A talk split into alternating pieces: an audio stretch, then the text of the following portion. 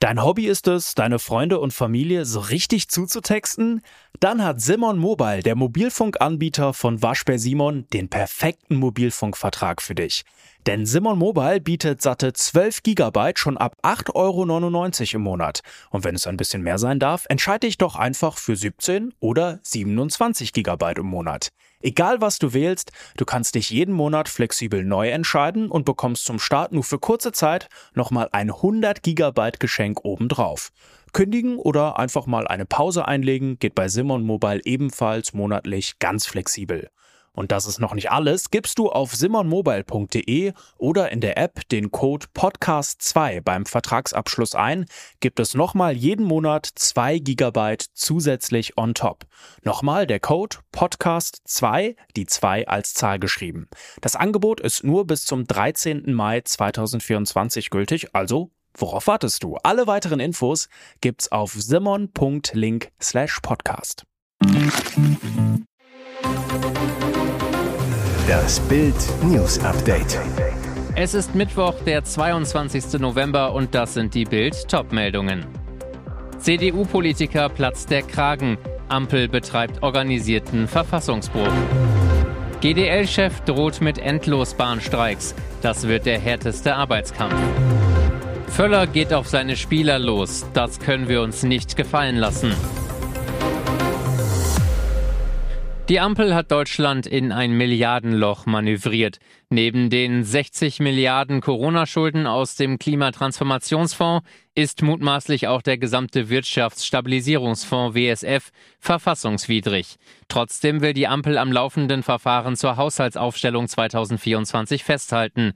Unionschefhaushälter Christian Hase ist entsetzt, sagt zu Bild, die Koalition betreibt organisierten Verfassungsbruch. Sie ist aufgefordert, sich den Realitäten zu stellen. Wie geht es jetzt weiter? Eine Möglichkeit könnte darin bestehen, ähnlich dem Bundeswehr-Sondervermögen ein weiteres im Grundgesetz abgesichertes Sondervermögen zu schaffen, aus dem heraus der Milliardenschuldenberg dann getilgt werden kann.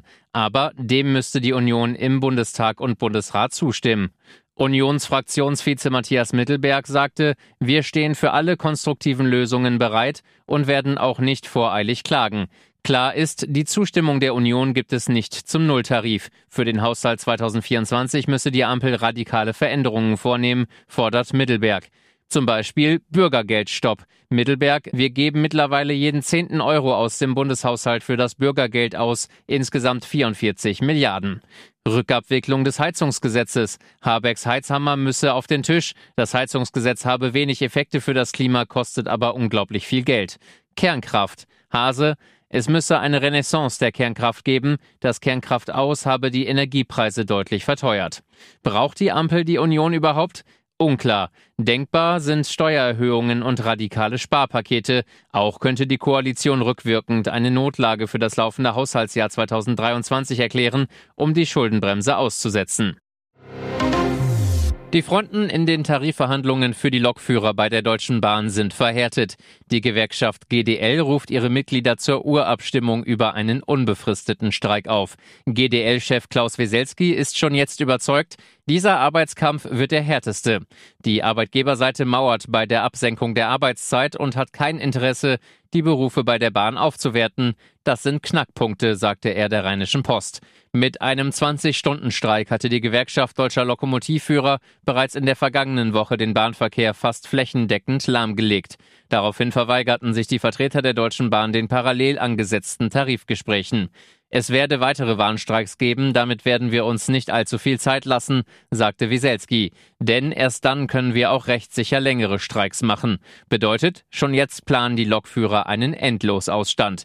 Weselski hat für Bahnreisende aber auch eine gute Nachricht. An den Weihnachtstagen sollen keine Züge stillstehen. Die GDL hat bisher noch nie zu Weihnachten gestreikt. Dabei bleibt es, versprach er im Interview. Die GDL fordert für die Lokomotivführer 555 Euro mehr im Monat, eine Inflationsausgleichsprämie sowie eine Reduzierung der Wochenarbeitszeit von 38 auf 35 Stunden. Die Bahn hatte eine Gehaltserhöhung von 11 Prozent bei einer Laufzeit von 32 Monaten angeboten. Der Hindenburg-Damm verbindet Sylt mit dem Festland. Dieser Satz steht auf www.sylt.de und ist nun Grund einer Klage gegen die Inselgemeinde wegen Volksverhetzung. Der Damm ist 11,3 Kilometer lang und hat seinen Namen vom ehemaligen Reichspräsidenten der Weimarer Republik Paul von Hindenburg.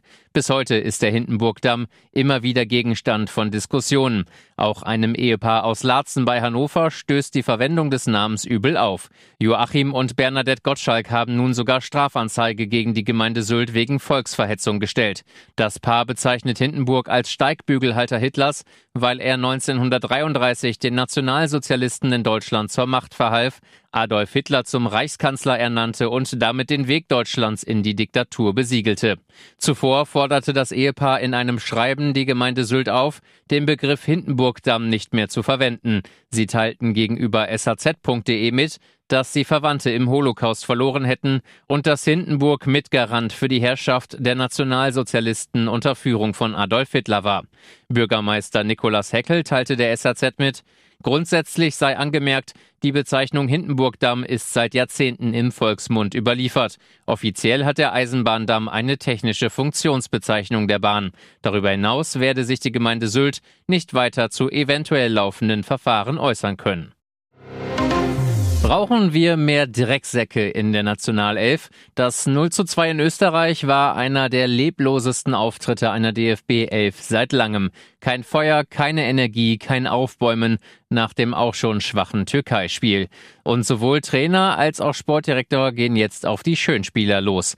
Rudi Völler, es geht nicht um das beknackte Ergebnis, sondern um die Art und Weise. Das können wir uns nicht gefallen lassen. Der Sportdirektor weiter, uns fehlen die deutschen Tugenden, dem Gegner weh zu tun. Ich will nicht mehr von Leidenschaft sprechen, aber dass wir diese Dynamik und Emotionen reinbringen, sonst wird es gegen jeden Gegner schwer. Auch Trainer Julian Nagelsmann will mehr Arbeit und weniger Schönspielerei. Das brennt mir unter den Nägeln. Wenn du die ganzen Talente siehst, dann musst du vielleicht auch einmal die Faust ballen und sagen, ein Top-Talent weniger, ein Worker mehr.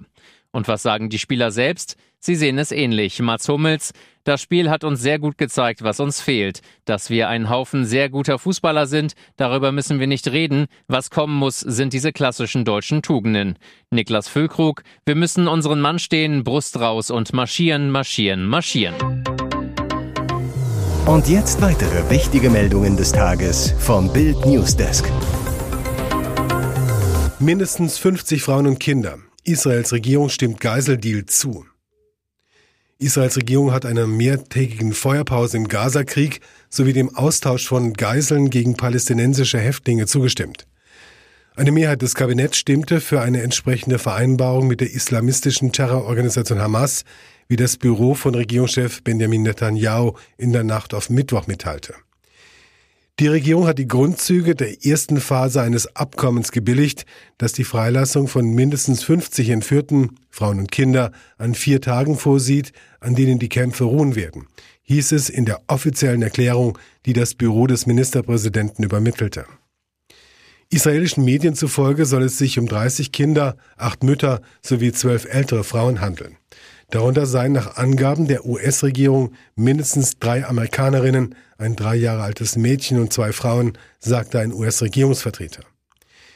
Die heutige Vereinbarung sollte auch die Heimkehr weiterer amerikanischer Geiseln ermöglichen und ich werde nicht aufgeben, bis sie alle frei sind, sagte US-Präsident Joe Biden.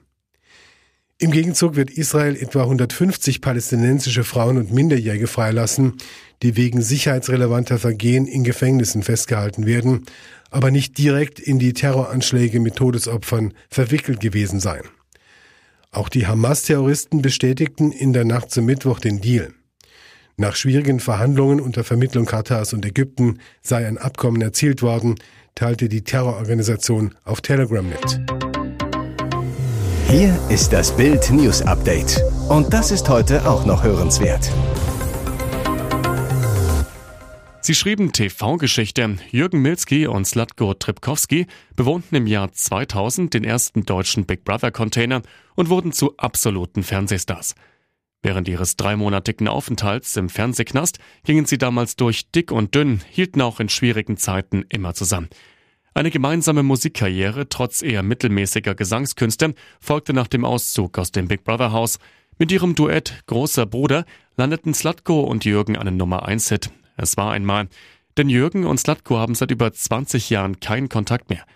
Vor vier Jahren zog Slatko bei Promi Big Brother ein und über seinen großen Bruder Jürgen ordentlich vom Leder. Seine Meinung damals? Alles Fake. Am Samstag bezog jetzt Jürgen Milski das Promi Big Brother Haus und hielt sich mit einer Revanche gegen seinen Ex-Buddy nicht zurück. Im 24-7 Livestream am Dienstagnachmittag konnte man mitbekommen, wie Ex-Bachelor Dominik Stuckmann seinem Mitbewohner Milski einige Fragen zu dessen Beziehung mit Slatko stellte. Der nahm kein Blatt vor den Mund und behauptete, wie waren er dann in allen großen Fernsehsendungen, Slatko war sehr überheblich und hat dann Menschen von oben herab behandelt. Dem ist das zu Kopf gestiegen, im Haus hat das alles funktioniert, aber draußen nicht mehr. Seiner Meinung nach überschätzte sich Slatko damals maßlos. Dramatisches Ende eines Campingausflugs. Die Polizei hat die Leichen von vier Jungen in einem Auto gefunden. Die englischen Oberstufenschüler waren zuletzt am Sonntagmorgen im Norden von Wales gesehen worden. Am Montag sollten sie wieder nach Hause kommen, doch ihre Familien warteten vergeblich. Auch im Internet gab es kein Lebenszeichen von ihnen. Der zuständige Hauptkommissar sagte am späten Dienstagnachmittag, zum jetzigen Zeitpunkt scheint es sich um einen tragischen Unfall zu handeln. Bergretter hatten die Gegend von Snowdonia nach dem Verschwinden der Jungen unter anderem mit einem Helikopter abgesucht. Die Region ist bei Wanderern sehr beliebt. Mit einem silbernen Ford Fiesta fuhr die Gruppe aus England in die Gebirgsregion. Dabei kam es zur Tragödie. Der Wagen wurde laut Polizei auf dem Dach liegend gefunden, befand sich teilweise unter Wasser. Einheimische berichteten, dass es am Wochenende stark geregnet hatte. Das habe zu schlechter Sicht in der bergigen Gegend geführt. Am Tag des Verschwindens der Jungen habe es grauenhaftes Wetter gegeben, sagte ein Anwohner der BBC. Kamen die Abiturienten wegen der schlechten Sicht von der Straße ab? Vor Ort soll es windig, eng und steil sein, sagte ein BBC-Reporter.